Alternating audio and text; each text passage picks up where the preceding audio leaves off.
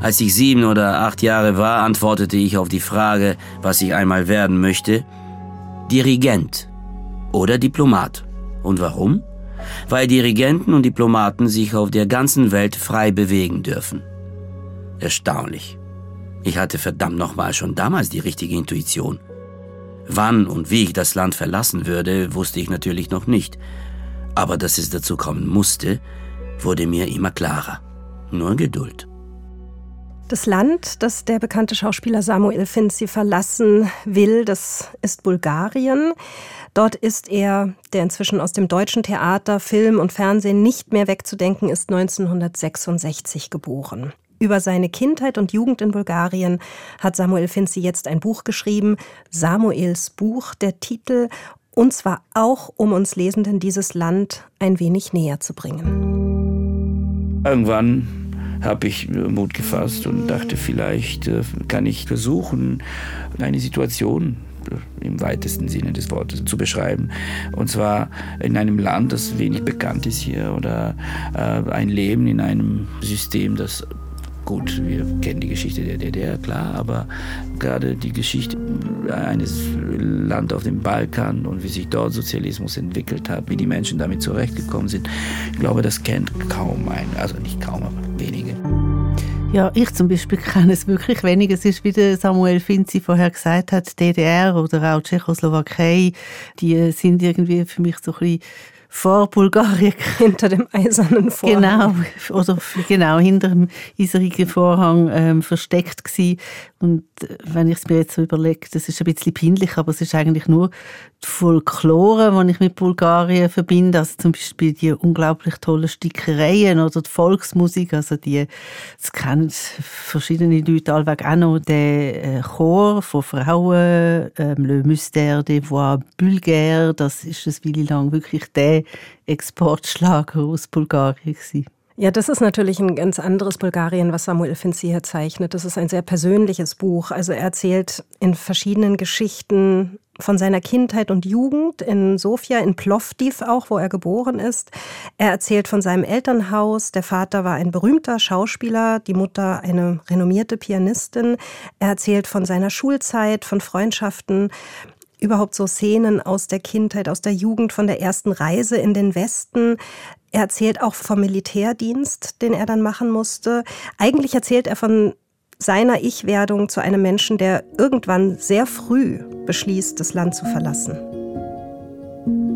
In dieser letzten Nacht vor der endgültigen Heimkehr fasste ich den Entschluss, egal wie, aber ich würde das Land, in das ich hineingeboren worden war, verlassen. Sobald ich auf eigenen Füßen stehen konnte, würde ich woanders leben. Irgendwo, wo es nicht so grau, hässlich und monoton war. Das ist der Podcast Literaturclub 2 mit Buch mit Nicola Steiner und der Franziska Hirsbrunn. Heute über den autobiografischen Roman Samuels Buch von Samuel Finzi.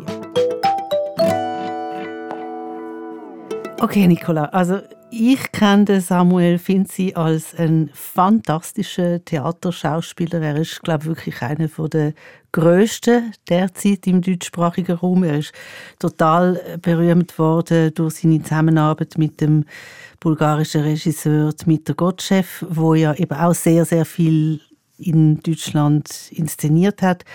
Und es würde mir jetzt schwerfallen zu sagen, ah ja, die Rolle dort habe ich ihn gesehen, aber wenn ich den Namen Samuel Finzi höre, dann höre ich oder sehe ich sofort so jemanden, der ganz intensiv und gleichzeitig mühelos spielt. Es ist eigentlich gar nicht darauf an, in welcher Rolle und ob es jetzt eine sagt, aus dem komischen oder aus dem dramatischen Fach. Ja, das entspricht eigentlich auch den Filmrollen. Also Gottschalk kommt in dem Buch übrigens auch vor in einer Passage, in einer Szene.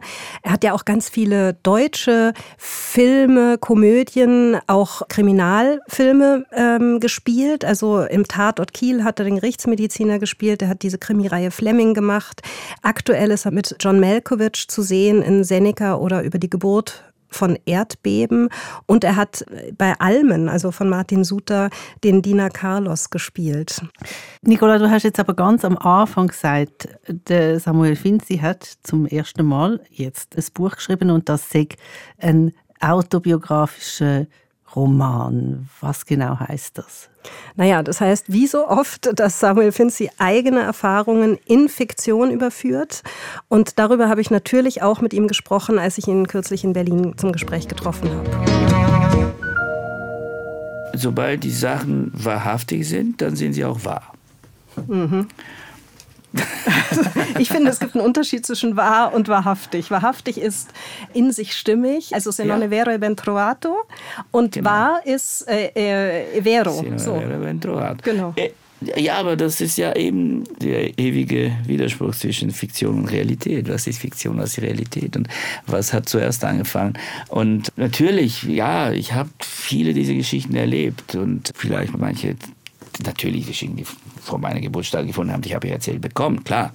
Aber wichtiger ist, wie man sie erzählt, finde ich. Ob das dann zu einer Art von Universalität führen könnte. Das ist eine Geschichte für sich. Mhm. Ausgangspunkt ist ja, ja dieser Terrazzo-Boden, ja. der quasi dem Samuel, dem Autor, dem Erzähler, ja, genau. suggeriert, äh, in so einen Strudel Richtig. hinein sich versetzen lässt, sich das zu erinnern. Ist absolut die, die, die Situation, in der ich angefangen habe. Und ich, man sitzt da von diesem leeren, nicht Blatt, sondern Bildschirm. Da sehe ich in meiner Küche und da, da ach so ja, das ist wie so. Als ich diese Wohnung gemietet habe in Berlin, das war das Erste, was mir aufgefallen ist. Dieser Terrazzo-Boden in der Küche. Genauso wie der Flur zu Hause und die Küche. Und die, die Terrasse äh, da in, in Plovdiv. Sehr interessant. Und plötzlich fühlte ich mich zu Hause. So in, die, in dieser Berliner Wohnung, in einem Haus, das vor 120, 120 Jahren gebaut worden ist oder mehr. Und das, war, das ist das Prinzip, das ist das Prinzip des Erzählens. Und dann, und vor allem, ich hatte mir einfach die Freiheit genommen am Anfang, dachte ich, ich halte mich an keine Chronologie. Ich schreibe einfach rein assoziativ. Mhm. Eine Geschichte, vor, weil so denke ich auch über das Leben nach. Es, es gibt Dinge, die, die kann man immer verbinden. Man muss nur die Verbindung finden. Aber es ist ja doch chronologisch. Und dann wurde, wie gesagt, und ich habe gemerkt, dass es so unglaublich verwirrend war. Das ist, das, und so ein, eine, ich bin auch kein virtuoser Schriftsteller. Wahrscheinlich ist es möglich, so zu schreiben, aber da muss man ein bisschen mehr Erfahrung haben die ich nicht habe. Und deswegen habe ich eben ähm, dann die Geschichte ein bisschen chronologisch aufgebaut. Die entstanden so im Chaos, in dem Fluss des Un Unbewussten, in dem äh, die Erinnerung verursacht die nächste. Vor allem, es gab auch Situationen, in denen ich unbedingt eine Geschichte erzählen wollte. Ich habe mir vorgenommen, die erzählen. Und plötzlich tauchte eine ganz andere Figur auf. Und da fange ich an, darüber zu reden und merke, das ist doch viel, momentan ist es viel interessanter. Also in dem Moment interessiert sie mich mehr oder eher. Und dann erzähle ich darüber. Und, äh, und der Rest bleibt auf der Strecke. Also sehr intuitiv. Ja. Und trotzdem müssen Sie ja irgendwann bewusst entschieden haben, was Sie erzählen und ja. was Sie weglassen. Richtig, richtig, ja.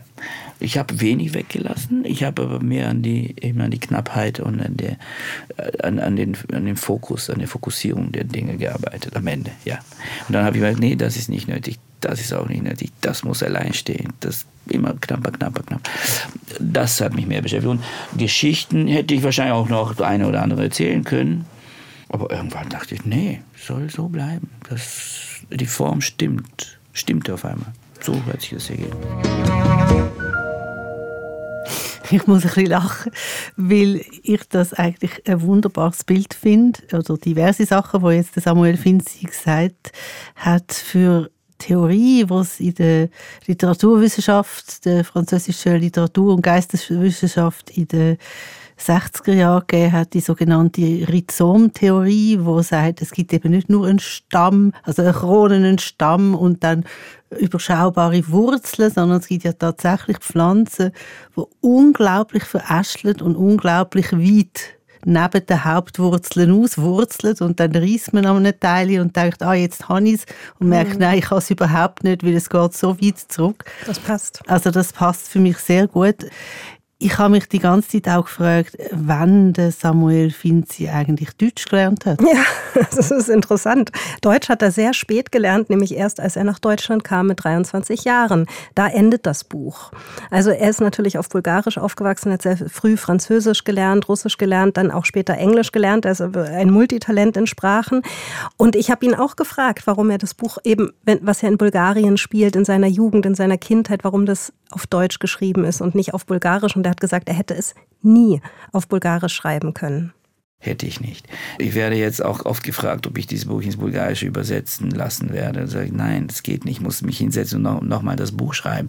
Weil Bulgarisch hat einen anderen Gestus erstmal, wie jede andere Sprache. Und zweitens, es gibt Terminologie, die hiesigen Leser erklären muss. Den, das, da kann ich den Leuten dort nicht helfen, weil die das schon wissen.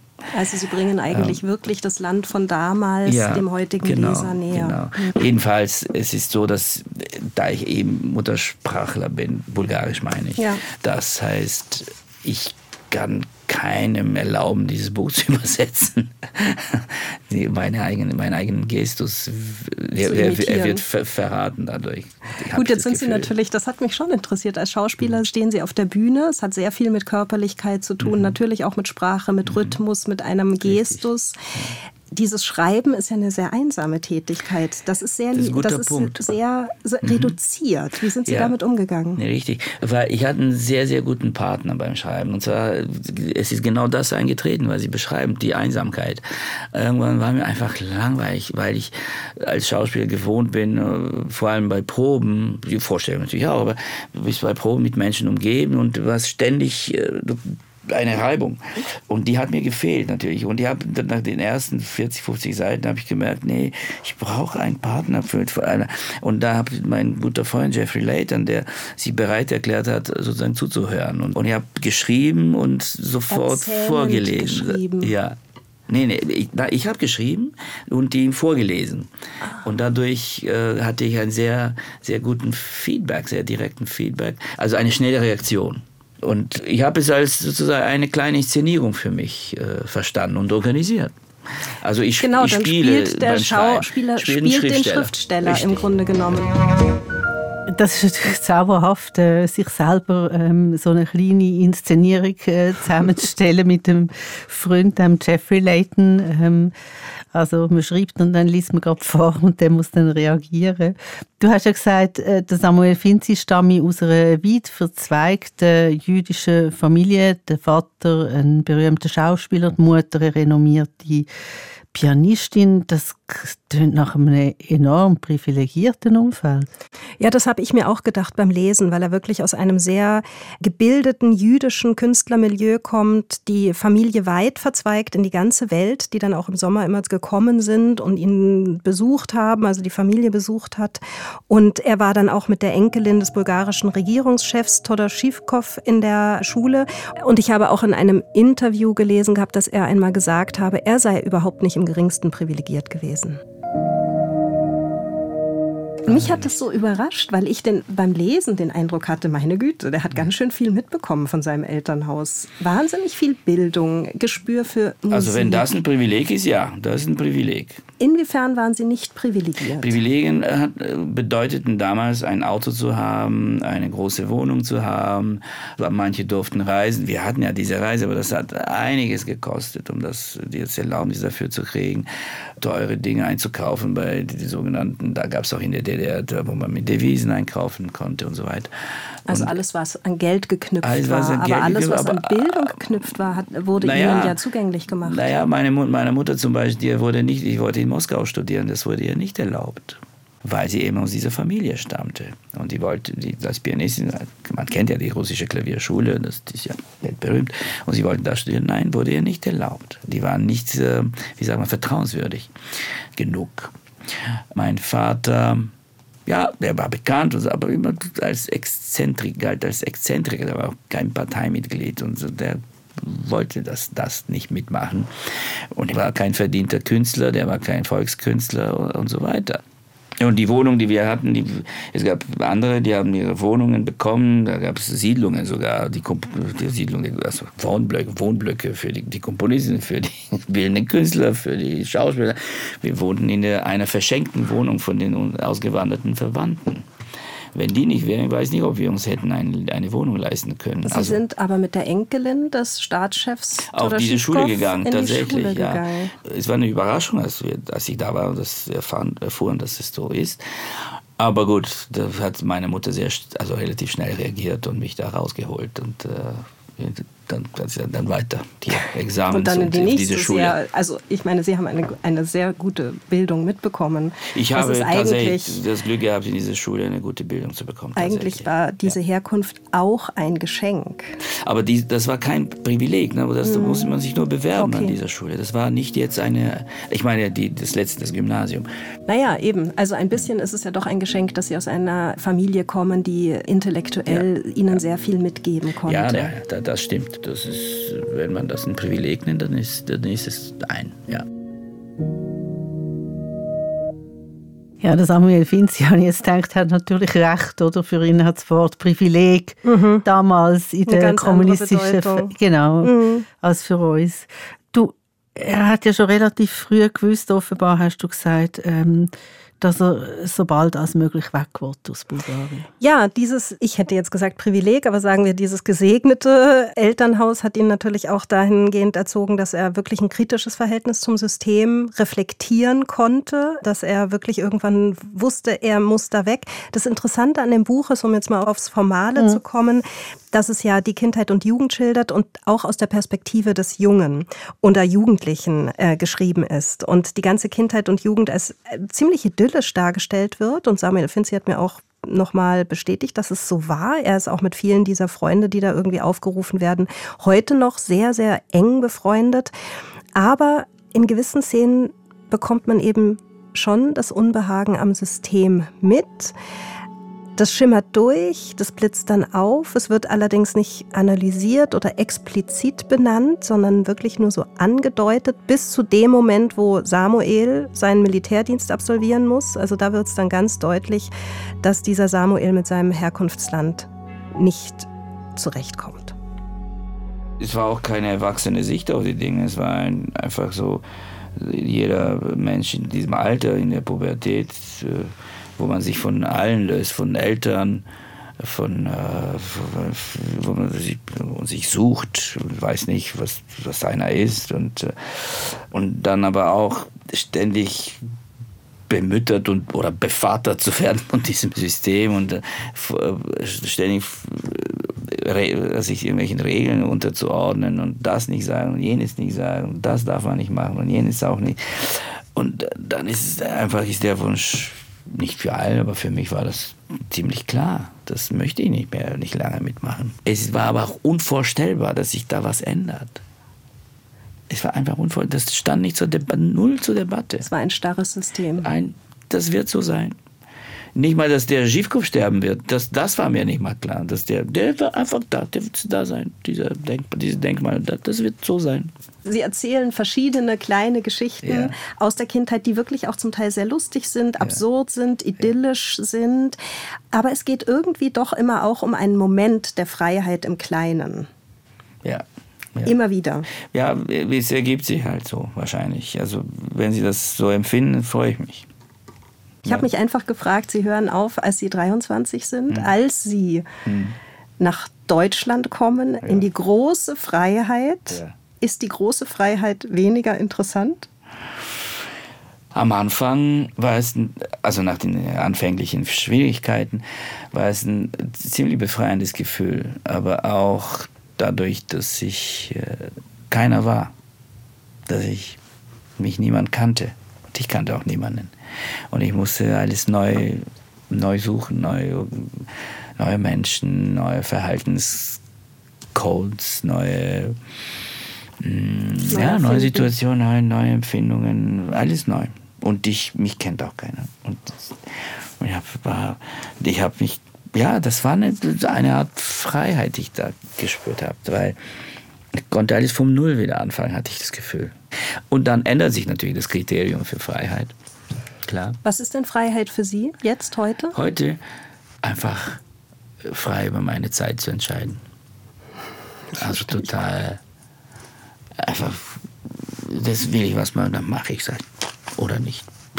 so. Was hat denn Ihre Familie dazu gesagt, dass Sie, Sie wollten ja zuerst nach uh, Paris, ja. dass Sie ausgerechnet Sani, nach Deutschland sind? Warum nach Deutschland?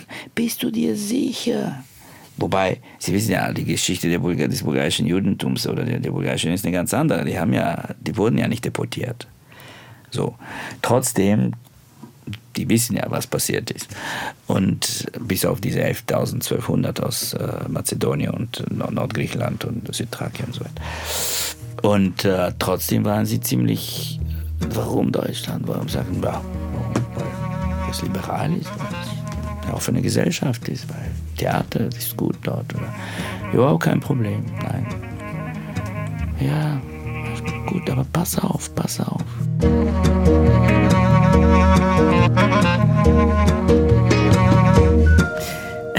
Ich finde es wunderbar, wie Samuel Finzi erzählt. Das kommt mir ein bisschen vor, gerade jetzt in dieser Passage, wie ein Weberschiffli, wie er da so die verschiedenen Feststellungen von seiner Geschichte entlang saust, beziehungsweise drüber und drunter und dann wieder drüber und drunter. Es ist lustig, also er hat auch wirklich einen schönen Humor, aber ich finde es auch berührend. Also ich finde, er packt sehr viel eigentlich seine kurzen Antworten auf deine Fragen drin. Mhm. Und das ist auch so ein bisschen assoziativ, wie er eingangs sagte oder wie er schreibt. Vielleicht kann ich an dieser Stelle dir eine meiner Lieblingspassagen aus mhm. dem Buch okay. vorspielen. Das ist auch insofern für mich so eine schöne Passage, weil da gezeigt wird, wie beide Systeme, der Kommunismus auf der einen Seite und der Kapitalismus mit all den Freiheiten, die er mit sich bringt, auf der anderen Seite eine Rolle spielen. Und, weil ich mit Samuel Finzi auch über Freiheit gesprochen habe, auch die Reisefreiheit mitschwingt. Das ist ja auch ein ganz wichtiges Element in diesem ganzen Buch, dass mit der Freiheit nicht nur die Freiheit des Wortes und die Freiheit des äh, Daseins verbunden ist, sondern eben auch ganz banal das Reisen. Und der junge Samuel ist in dieser Passage das erste Mal mit seinen Eltern im Ausland, noch zu Zeiten des Eisernen Vorhangs, und zwar in Paris. Am letzten Abend fahren wir nach Montmartre, Papa mit der Geige unterm Arm von Touristen überfüllte steile Gassen, die Terrassen der Brasserien voll besetzt, die Maler vor ihren Staffeleien, Lichterketten, Gewirr von verschiedenen Sprachen, auch das Akkordeon fehlt nicht. Montmartre eben. Selbst auf mich, der ich es zum ersten Mal erlebe, wirkt das Ganze wie eine alt gewordene Inszenierung. Papa verschwindet plötzlich und taucht mit einem Schuhkarton wieder auf. Er nimmt den Deckel, hält ihn vor sein Gesicht, murmelt was, nimmt Maß von seinen Augen, plötzlich ist da eine Schere, er schneidet aus dem Deckel eine Form etwas größer als sein Gesicht. Dann bohrt er zwei Löcher hinein und noch zwei kleinere für die Schnur, mit der er die Maske an seinem Kopf befestigt. Dann stellt er sich an die einzige freigebliebene Ecke, öffnet den Geigenkasten, nimmt die Geige zur Hand und fängt an, sie zu stimmen. Es ist eine unheimliche Erscheinung, diese gesichtslose Gestalt, die solche schrägen Töne aus ihrem Instrument herauskratzt. Es ist mir peinlich. Mama nimmt mich an die Hand und wir setzen uns aufs Trottoir gegenüber. Papa fängt an, Czardasch von Monty, die Nummer beherrscht er virtuos. Es dauert keine zwei Minuten, schon landen die ersten Münzen im Geigenkasten, der vor seinen Füßen offen auf der Straße liegt. Zum Glück hat keiner bemerkt, dass ich sein Sohn bin, und ich fange an, mich zu entspannen. Langsam gefällt er mir, dieser Mensch mit dem Pappdeckel vorm Gesicht, mit den schlachsigen Bewegungen einer Marionette. Körper, Maske und Geige sind eins. Es folgen weitere Stücke, die Passanten bleiben stehen, hören zu, applaudieren, werfen Geld in den Kasten.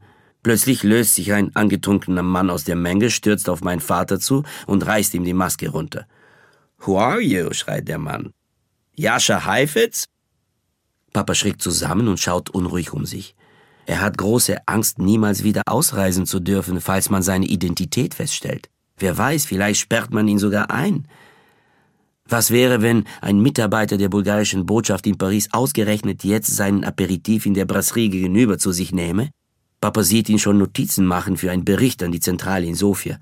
Der verdiente Künstler und Genosse Finzi bettelt in den Straßen von Paris, der Hauptstadt der Dekadenz und der moralischen Zersetzung und kompromittiert die Würde des sozialistischen Künstlers. Bettler gibt es bei uns nicht. Armut und Ungerechtigkeit sind nur Missstände des Kapitalismus.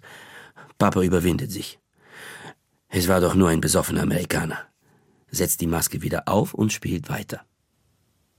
Nach zwei Stunden hat er so viel Geld verdient, dass er mir nicht nur ein Monopoly-Spiel kaufen, sondern uns alle, Mama, Françoise, Remy und mich, in eine kleine bretonische Crêperie einladen kann. Es gibt keinen exakteren Beleg zu erfahren, ob dem Publikum gefällt, was du tust, als die reale Menge an Münzen und Scheinen, die du unmittelbar nach dem Spiel einsammelst. pflegt er zu sagen. Als mein Vater es mit Beginn der Perestroika ein paar Jahre später wagte, auf der Straße in Sofia Geige zu spielen, hatte das die Dimension einer politischen Demonstration. Für die Sicherheitsbehörden eine völlig neue und verwirrende Erscheinung. Zuerst ließen sie sie zu, aber da die wöchentlichen Auftritte schnell bekannt wurden und das Publikum immer zahlreicher erschien, schickten sie die Miliz. Musik, auf den ersten Blick harmlos, wirkte plötzlich subversiv. Die Menschen kamen, um einen Hauch von Freiheit zu spüren, und sie zeigten es, indem sie Geld in den Geigenkasten warfen. Papa spielte, aber nicht mehr hinter einer Maske versteckt. Das ist schön, wie da so ganz subtil irgendwie gezeigt wird, wie sich das System verändert und wie auch, also durch das, nur durch die Masken, oder? Also immerhin nicht, nicht mehr verstecken Genau, nicht mehr verstecken müssen und also das Thema Reisen und äh, eben weggehen und ausreisen, das scheint ja ein großes Thema zu sein. Und ich habe gefunden, es ist auch dramaturgisch unglaublich geschickt gemacht, das zu erzählen, wie das war in Paris. So ein paar Paris-Klischees und das Gefühl vom Jugendlichen, der sich so ein bisschen schämt für seinen Vater und dann gleich Freude hat und die Angst vom Vater, wie das alles so ineinander hineinfließt im Grunde genommen. Genau, und es gibt sogar noch eine dritte Geschichte, mit seinem Vater als Straßenmusiker, die in dem Buch nicht drinsteht, die mir aber Samuel Finzi zum Schluss unseres Gesprächs noch erzählt hat. Ich habe mit ihm spiele Schlagzeug und wir haben ein komisches Duo da organisiert in Prag. Da waren die Jahren der Perestroika, 586, ja. Ich weiß nicht, warum ich das nicht erzählt habe. Eigentlich gehört es auch dahin. Aber egal. Aber die erzähle ich jetzt. Die, wir wurden verhaftet. Wir haben auf der Straße gespielt, er ohne Maske und ich irgendwie eine kleine Trommel. Und das war nicht, nicht weit entfernt von Václavský náměstí, also von Wenzelsplatz. Und der hat gesagt, ja, und dann haben wir den Geigenkasten aufgemacht. Und dann kam Geld rein und wir spielten. Er spielte und ich trommelte und so neben ihm. Leute sammelten sich. Und kam die Polizei und die Volksmiliz, wie der heißt, die hieß damals. Und mein Vater hat auf Russisch dann gesagt, Warum verhaften sie uns? Wir dachten, sie in die Zeiten der Perestroika, dass gerade Prag eine andere Stadt ist und eine und jetzt man einiges machen durfte, irgendwie sowas in der Art. Das, also ja, ja, was anderes, stopp, ins, ins Auto. Da haben wir uns abgeführt. War jetzt nicht, nichts Dramatisches, äh, aber doch in der Zelle plötzlich wir so, hm, so, jetzt werden sie wahrscheinlich die bulgarische Botschaft benachrichtigen. Hm, was machen wir? Und dann kamen sie aber zwei Stunden später und verlangten eine Geldstrafe. Und das war ungefähr so viel, dass, dass wir da verdient hatten davor.